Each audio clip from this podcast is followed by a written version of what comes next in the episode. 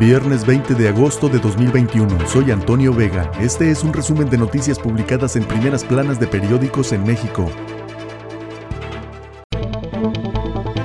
El Universal. Crece el empleo, pero informal y mal pagado. Seis de cada diez plazas laborales que se crearon de abril a junio de este año dieron entre 4.251 pesos y 8.502 al mes, señala el INEGI. Mujeres con los salarios más precarios. De los 2.269.000 nuevos empleos, 1.854.000 fueron informales.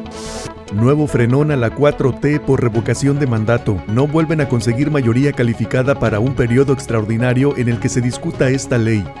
Chainbaum, la presidenciable mejor evaluada. Obras de infraestructura impulsaron el impacto positivo en medios de la jefa de gobierno de la Ciudad de México, dejando en segundo lugar al secretario de Relaciones Exteriores. Muestra el análisis de reputación mediática.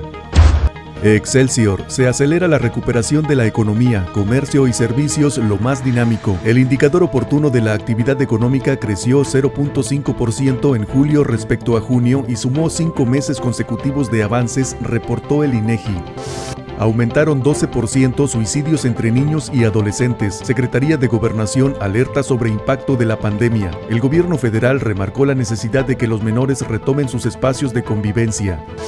UNICEF llama a priorizar salud mental de niños. El representante de UNICEF en México aseguró que habrá contagios a consecuencia del regreso a las aulas, pero no hay que alarmarse sino tomar medidas para frenarlos. La razón. Oposición frena discutir ley de revocación. El INE ya perfila reglas. Bloque de contención al final cierra filas. Falla otro intento de avalar periodo extra para ley secundaria. Morena y aliados critican que dejen que el instituto se vaya por la libre. Organismo avanza en lineamientos. Prohíbe propaganda oficial desde la convocatoria. Prevé uso de aplicación para recabar firmas. Revés Alaida va voto por voto en Campeche. En votación dividida 4 a 3, el Tribunal Electoral del Poder Judicial de la Federación avala el recuento. Cifra entre el primer y segundo lugar es menor a votos nulos, argumenta. Además, ratifica multa al Partido Verde por influencers. Monreal plantea reforma que remueve a integrantes del tribunal e INE. Reforma. Revira INE a purga. Hay miopía y rencor. Reta Ugalde a demostrar deshonestidad de actuales consejeros. Advierte Córdoba que gobierno busca obtener ventaja en las elecciones.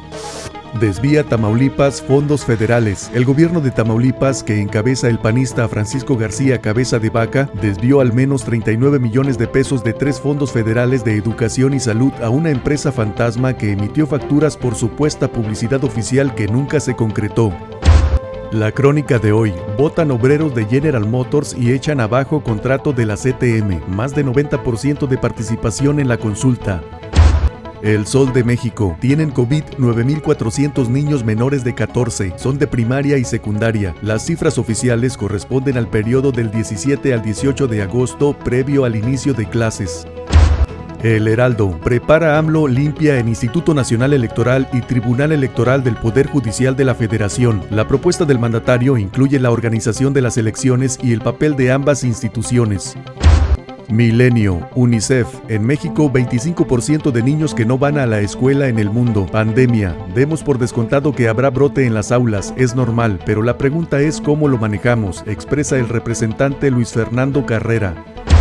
El economista, mexicanos tienen ahorrados más de 102 mil millones de dólares en los bancos de Estados Unidos. El 35% de ahorros de latinos en Estados Unidos es de mexicanos. El monto de lo depositado por connacionales en el sistema bancario estadounidense creció casi 9% en el último año. Prevén que la cifra aumente en lo que resta del año. Ingleses tienen casi 10 veces más ahorrado en Estados Unidos. COVID presiona mercado global de petróleo. Ganancias del primer trimestre se han diluido en las últimas semanas. SAT planea elevar 30% la base tributaria, impulsa el modelo régimen de confianza. En declaraciones, 23.8 millones de causantes podrían incorporarse al padrón del SAT. El financiero resiste la actividad económica tercera ola, temores, persisten riesgos en industria automotriz, construcción y manufactura. Ve Córdoba fracaso si reforma electoral no es de gran calado. Si una reforma electoral es únicamente para renovar los integrantes del INE y del Tribunal Electoral y se redacta desde el estómago, está condenada al fracaso y será miope, destacó Lorenzo Córdoba, consejero presidente del INE. Este fue un resumen de noticias publicadas en primeras planas de periódicos en México. Soy Antonio Vega.